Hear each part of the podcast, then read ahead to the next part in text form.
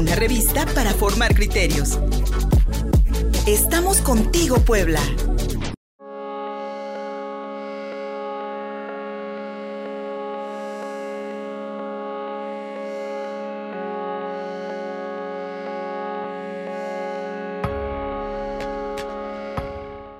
Seguimos contigo Puebla.mx. Soy Luis Fernando Soto. Muchísimas gracias por estar en sintonía con nosotros a través de nuestras redes sociales. Contigo Puebla Radio en Facebook, arroba Contigo Puebla, arroba Luis Fer Soto en Twitter, en Instagram, una cuenta con el mismo nombre. Encuentran muchos materiales informativos muy interesantes y por supuesto en www.contigopuebla.mx, nuestro nuevo portal informativo que hoy en portada, por supuesto, habla de la captura de eh, Saúl Huerta Corona ya, ya indiciado por su probable responsabilidad en el delito de violación equiparada, fue, eh, fue capturado esta madrugada por la Fiscalía de la Ciudad de México en cumplimiento de una orden de aprehensión y por supuesto que hablamos de la escasez de vacunas en el estado de Puebla.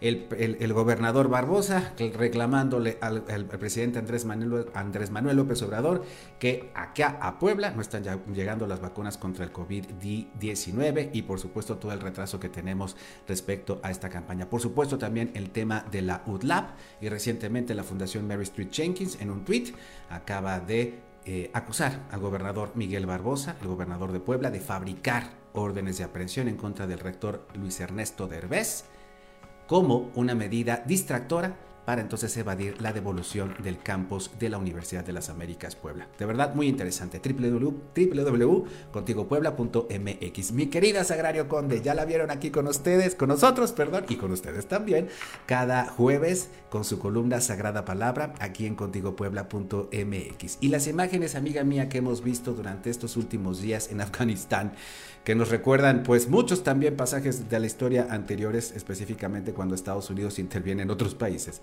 Pero Afganistán tiene este componente lamentable de, eh, represión contra las mujeres eh, en el régimen talibán que conocimos hace 20 años, que impone, que impone una vestimenta, que impone compañía masculina, que impone una serie de condiciones a las mujeres, mi querida Sagrario, en retrocesos lamentables en esta lucha milenaria que no solamente se ha dado en Afganistán, sino que podemos comparar perfectamente aquí en México y en nuestra Puebla misma. Sagrario Conde, bienvenida, buenos días. Hola, buenos días. Happy birthday to you. Muchas gracias, gracias. Como Marilyn Monroe. Como Marilyn Monroe, sí, sí, sí, sí. Happy birthday, Mr. President, Mr. Conductor. Muchísimas gracias, Sagrario. Muchas, gracias. Gracias, amiga. Ahorita celebramos. Oye, este. sí, fíjate que sí se. A, raíz de esta. de la retirada de las tropas estadounidenses de Afganistán y de. de todo. de la toma otra vez del poder por parte de los talibanes, pues se. se vuelve a centrar la discusión en el tema de las mujeres y su indefensión ante, ante los talibanes que les prohíben todo. Eh, revisando medios, eh, hay periódicos, un, periódico español hizo una reseña muy interesante de las 29 provisiones, las principales 29 provisiones que tienen las mujeres en Afganistán. No pueden salir de su casa, no se pueden asomar, no pueden salir sin la burka hasta los tobillos, no pueden enseñar los tobillos, no pueden usar colores eh, chillantes ni que ni que se noten. Este obviamente muchas de estas prohibiciones la violación implica que las lapiden o que las mutilen. Este no pueden, por ejemplo, ser atendidas por médicos masculinos, no pueden que les tomen medidas para una ropa a alguien masculino, no pueden saludar a alguien eh, de masculino si no van bueno, no pueden de mano, nunca. No pueden viajar en taxis, no pueden estar sin, en la calle acompañadas de un hermano, de un esposo o del papá. No pueden estudiar.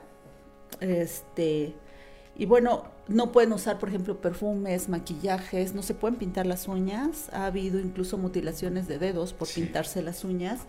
Y entonces pues sí, realmente ha sido un tema este, que otra vez vuelve a poner en la mira de todo el mundo eh, las condiciones en las que estas mujeres ahora van a enfrentar nuevamente el régimen talibán. Pero bueno, nos lleva a pensar también en la lucha de en la lucha de todos los eh, de todos los sectores de muchas mujeres que en México han abierto los espacios se han logrado abrir espacios y que entonces nosotras tendríamos que pensar en que ya avanzamos todo eso. Y avanzamos lo digo por la, la, lucha que se ha dado a las mujeres en muchos sectores eh, porque hay, hay, de todo, ¿no? Están las mujeres que, que han, tanto las que han eh, lo, han hecho bien en política, ¿no? Ya tenemos ejemplos de gobernadoras, de senadoras, de diputadas, que lo han hecho bien y de todos los, eh, de todos los partidos políticos, pero también, por ejemplo, tenemos gente que ha sido, que ha encabezado empresas también ya en México y lo han hecho muy bien. Entonces, a mí me parece que es, es un momento de, reflexión muy importante en cuanto a qué vamos a hacer las mujeres sobre esta lucha que viene desde hace mucho tiempo y qué vamos a hacer para demostrar que sí estamos capacitadas para hacerlo. Em, a mí me parece muy lamentable, por ejemplo, que haya alcaldesas que en lugar de, hacerlo bien, porque la verdad es que tener en tus manos un municipio, aunque parezca el este, el sector más chiquito en, materia de administración pública, pues es el sector que está más cerca de la población. O sea, es el que resuelve las cosas inmediatamente a la población. Entonces me parece muy increíble que que haya alcaldesas que llegan y antes de tapar baches se operan o se, o se ponen botox. Alguna vez en algún estado Nos dijo, nos dijo si, si todo el botox que se ha puesto fulanita lo, lo hubiera puesto en baches, ya estaríamos tendríamos nuevas realidades. O sea, la verdad es que eh, el estar en ciertos puestos, y no me refiero solo al sector público, hay rectoras, también ya ha habido rectoras, también ya ha habido este Em, este, gerentes en empresas, o sea, ya tenemos muchos espacios en los que podemos demostrar que sí podemos, que somos este, fuertes y que además tenemos un, fin específico de ocupar los espacios, pero no ocuparlos nada más porque nos den una cuota de género, o sea, sino ocuparlos porque sí podemos con esos, eh, con esos espacios, ¿no? Sí podemos con esa responsabilidad y no solo eso, sino que damos resultados. Y ahora, eh, yendo así como decía un maestro de economía, de lo más grandote, así nos explicaba la... De lo macro a lo micro. De lo macro a lo micro. pues, por ejemplo, eh, me puse a reflexionar en el tema este del PAN, ¿no? Del PAN estatal. A ver, hay, hay una indicación específica por un tema político que después podremos analizar, en el que dicen, a ver, eh, le toca que sea mujer la próxima, quien encabece próximamente el comité directivo estatal del PAN. Y entonces me sorprende muchísimo que la lucha se da entre, ay, es que quieren reelegir a la presidenta actual, y la otra es las mujeres que piden que haya un hombre. O sea, no, no se puede, no podemos reducirlos a esos dos grupos, ¿no? Creo que es una enorme oportunidad para un partido como el PAN, en donde las mujeres les costó mucho trabajo, de verdad, porque sí las mujeres eran como las que repartían volantes y las esposas de en algún momento del PAN. Cierto. Pero hay muchas mujeres panistas que verdaderamente han cumplido, primero con ser panistas, que eso es muy importante en el partido, ¿no? Que, todo el mundo presume, no, yo empecé repartiendo volantes en las este, juventudes panistas y ahora ya es consejera, o ahora ya es diputada, o ya fueron, este, ya tuvieron algunos cargos. Entonces, creo, me, me, me perdí, me sorprendió que no hubiera mujeres que dijeran, oye, yo puedo. Exacto. A ver, yo estoy acá, yo tengo una trayectoria dentro del PAN, yo puedo salir adelante, yo también puedo encabezar el PAN. Y entonces creo que, que eso le quita eh, valor a la lucha que se ha hecho durante mucho tiempo y a muchas mujeres desde todos los sectores sociales, desde todos los, los partidos políticos, desde cualquier trinchera a esa lucha de gente y de mujeres que constantemente están levantando la voz para que haya espacios. Entonces, creo que el hacer un buen papel en antes de, eh, yo no estoy en contra de que haya mujeres arregladas, No, de pues que, no, al contrario, ¿no? No, si pues ocupas un cargo público, qué Sí. padre que, que lo representes con mucha dignidad, Sí. con tu arreglo, con todo eso. Yo no estoy en contra de eso. Estoy en contra de que lo primero que hagas Es pensar en eso. es pensar en eso, Ujú. ¿no? Que no sea lo primero que hagas pensar que tienes una enorme responsabilidad y que la puedes sacar adelante sin ningún problema y dando muy buenos resultados. Mi querida Sagrario Conde, eh, esto último que refieres es lamentable porque sí, aunque puede ser una imposición machista, patriarcal, como, como, como hoy en día este, referimos, eh, lo lamentable es que una mujer que está en la política, que está buscando un cargo público, cuando se le asigna una candidatura, lo primero que piensa es lamentable, y me lo contaban amigas mías que están dentro de la política, que lo primero que se piensa es que me voy a arreglar que ponerme a dieta, a lo mejor liposucciones, a lo mejor un arreglito para las arrugas, en fin. Y es lamentable entonces que esa sea la primera reacción de una mujer en la política o de una mujer en cargo de gobierno, porque entonces lo que nos dice es de que esta condición machista, esta condición patriarcal la ha asumido y entonces por ello la repite. Y es cuando necesitamos esos buenos ejemplos de gobiernos femeninos, de gobiernos de mujeres, que realmente le den una cara distinta y que realmente veamos en ellas la posibilidad de gobierno y la posibilidad de, de- de un, de un cambio profundo. Muchos dicen, ¿no? Que ese es el futuro de la humanidad. Y querida amiga, de lo macro a lo micro. Porque veía la historia de Afganistán en estos días, en algunos documentales, y algo que se critica sobre todo de feministas afganas que están en el exilio, es que antes de la intervención rusa en los 80s, lo primero que se planteó en contra, pues, de un rey, de un gobierno impuesto sin duda alguna por las grandes potencias después de la Primera Guerra Mundial, es un es, es complejo y es largo, pero en aquel entonces, a finales de los años 70, principios de los años 80, lo que hoy conocemos como los talibanes, el régimen mujahidí, que son, no son otra cosa más que islamistas, eh, eh, grupos islámicos ultra radicales, financiados en aquellos entonces por los Estados Unidos. Eh, lo que hicieron entonces fue tomar como moneda de cambio, como bandera política, la situación y los derechos de las mujeres.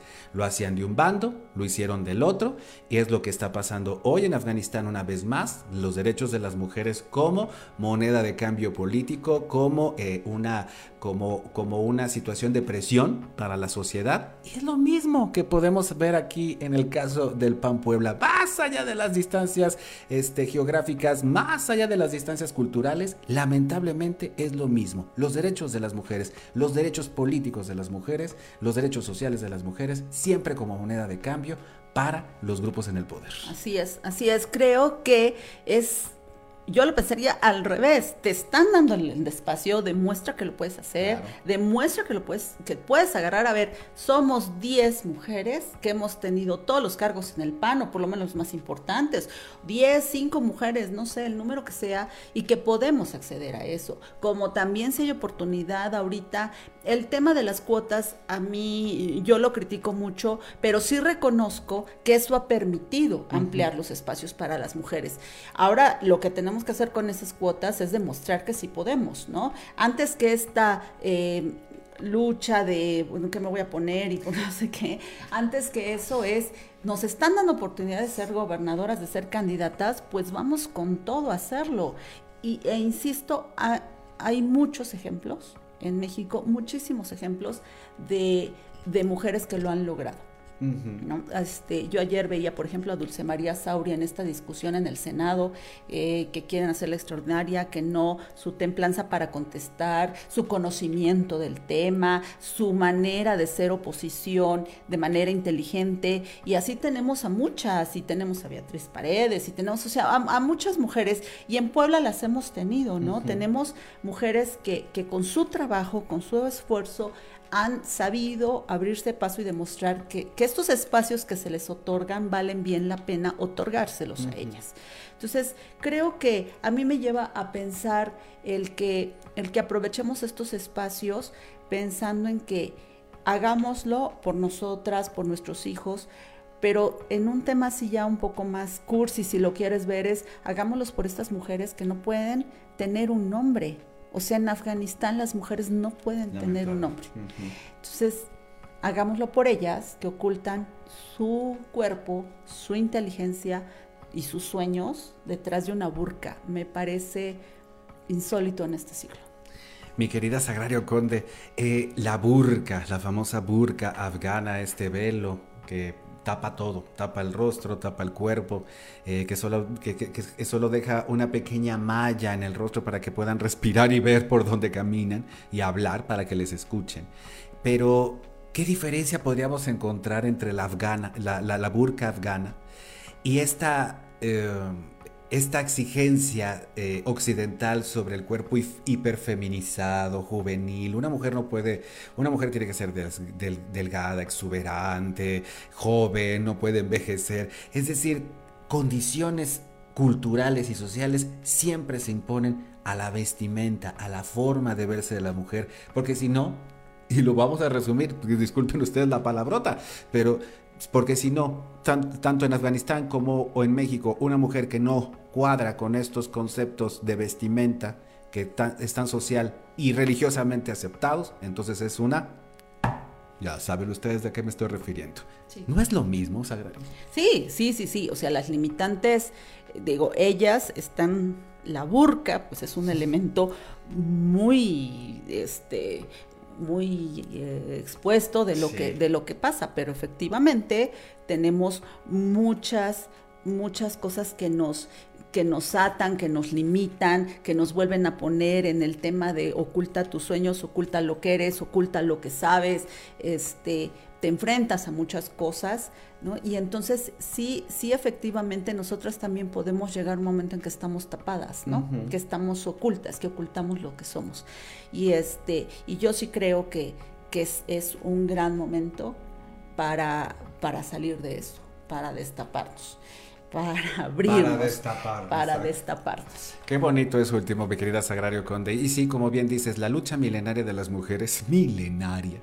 Este, a lo mejor podemos verla a 100 años, eh, tal vez en Occidente, sobre todo desde que las mujeres en este país, por ejemplo, a partir de los años 50 tuvieron el derecho al voto. Imagínense, no se les consideraba capaces de votar. Imagínense nada más qué concepto las teníamos. Yo creo que esa lucha milenaria, Sagrario Conde, se puede perder en cualquier momento en cualquier, en cualquier distracción, todos, todos los avances y todos los, eh, y todos los derechos, todos los espacios que han, que han conseguido las mujeres en México y en el mundo pueden desaparecer en un santiamén, porque a lo mejor llegó alguien extremo, radical, que considera que su lugar es aquel escondido debajo de la burca. Sí, sí, sí. Aguas. Aguas con quien quiere desbaratar instituciones, con quien quiere desbaratar cosas desde un punto de vista muy machista. Muy machista. Y eso es lo que prevalece lamentablemente en la mayoría de los gobiernos del mundo. México no se salva.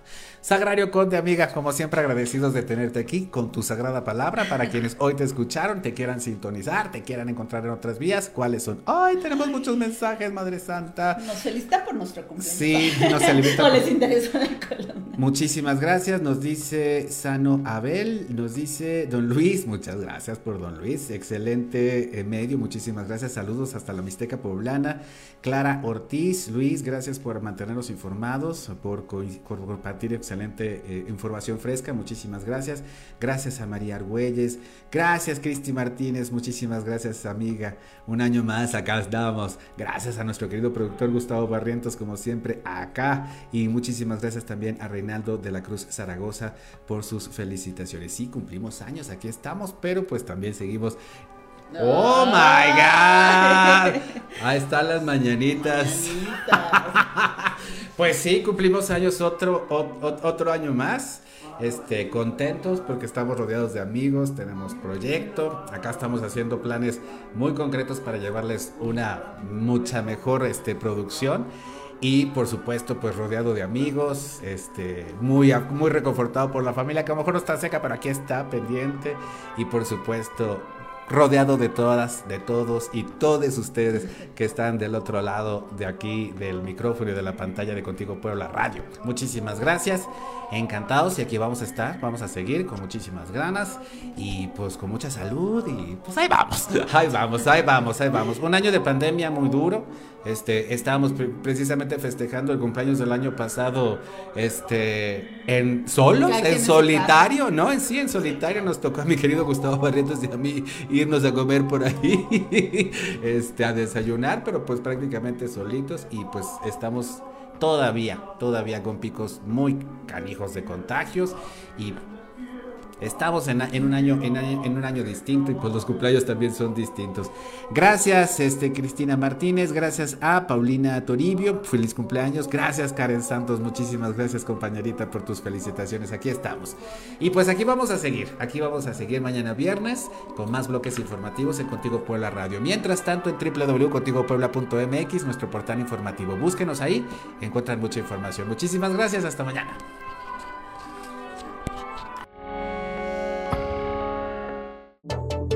En Facebook y en Twitter. Estamos contigo, Puebla.